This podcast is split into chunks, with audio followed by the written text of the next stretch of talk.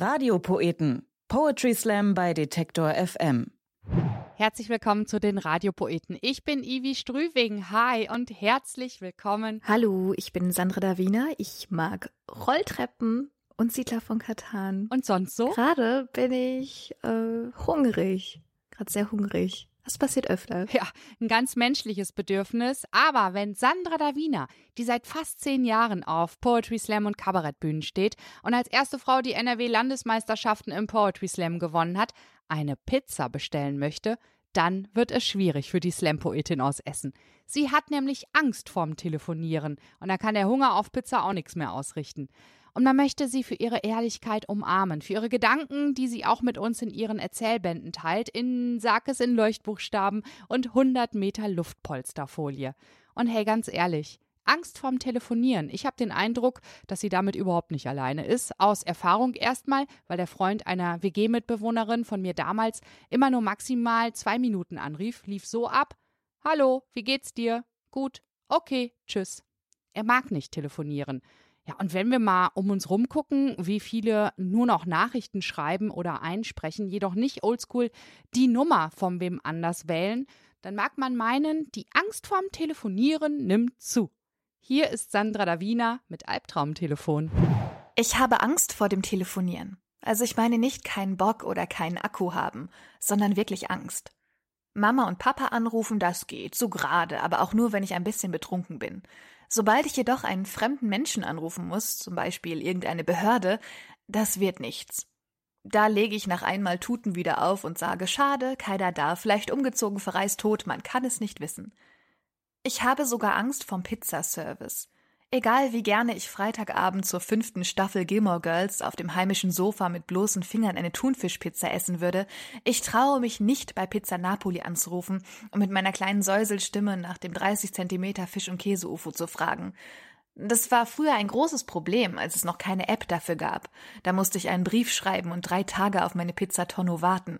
Das hat von mir einfach zu viel planerische Voraussicht verlangt. Und dies ist, zusammen mit dem unangekündigten Besuch des Gesundheitsamtes Essen Ost, sicher ein Grund dafür, dass es Pizza Napoli wirtschaftlich nicht über das Jahr 2009 geschafft hat. Keine Ahnung, warum niemandem auffällt, wie gruselig die Erfindung des Telefons eigentlich ist. Leute, das ist ein Gerät, aus dem eine Stimme von einem anderen lebenden Menschen kommt, ohne dass man den Menschen sieht. Das ist von allen technischen Errungenschaften der Neuzeit die absolut gruseligste.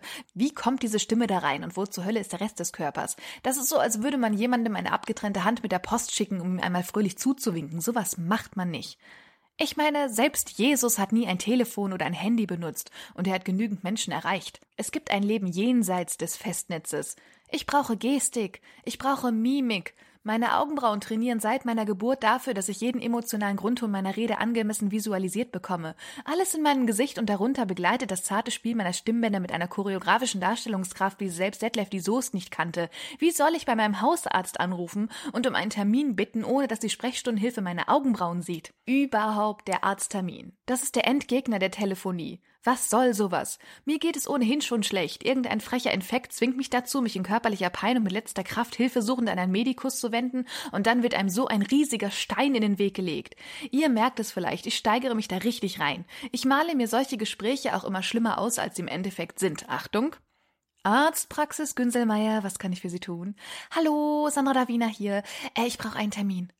Äh, wow, ein Termin braucht die junge Dame, das ist ja ganz schön fordernd. Hier einfach anrufen und direkt nach einem Termin verlangen. Darf vielleicht noch einmal fragen, wer sie überhaupt sind? Normalerweise lernt man sich ja erstmal kennen oder nicht? Zwei, drei Spieleabende oder wenigstens mal zusammen zum Boccia, aber nein, ruft ihr einfach an und will einen Termin. Ich bin mir ja auch nicht bei Ihnen durch und verlange nach einer Verabredung zum fröhlichen Stand-up-Paddeln. Da könnte ja jeder kommen.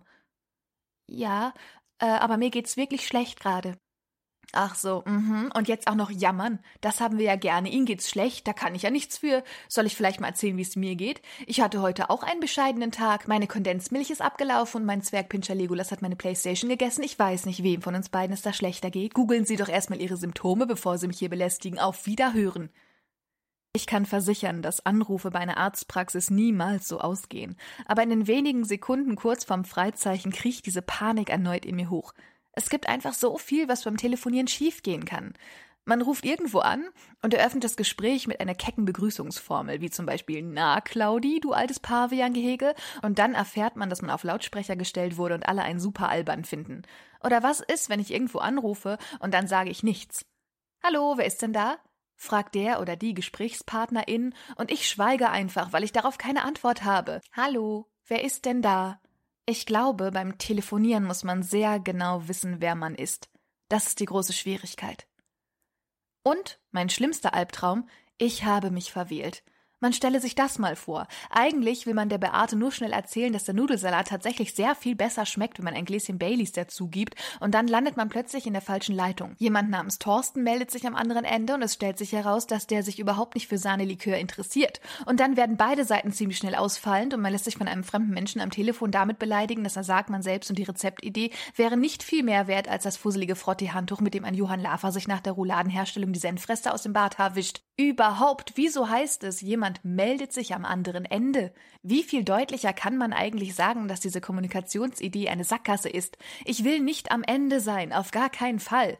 Und wer bitte geht ans Telefon, wenn eine anonyme Nummer anruft? Das sind die gleichen Menschen, die sich auf schlecht beleuchteten Waldwegen zur mitternächtlichen Stunde vom Rest der Gruppe trennen, um mit einer wackelkontaktigen Taschenlampe gebückt in ein stillgelegtes Abwasserrohr zu tapsen, weil sie ein merkwürdiges Geräusch gehört haben und mal eben nachgucken wollen, ob ein kleines Biberbaby ihre Hilfe braucht.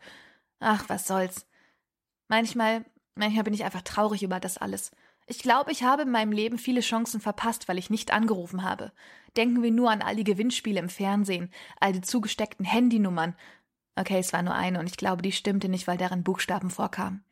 Wenn ich mutiger wäre, hätte ich beim großen Punkt 12 Quiz angerufen und längst 25.000 Euro gewonnen. Katja Burkhardt sitzt vermutlich jetzt gerade traurig und allein in ihrer Vorstadtvilla und schaut auf den Berg aus Euroscheinen, die ich einfach nicht gewonnen habe.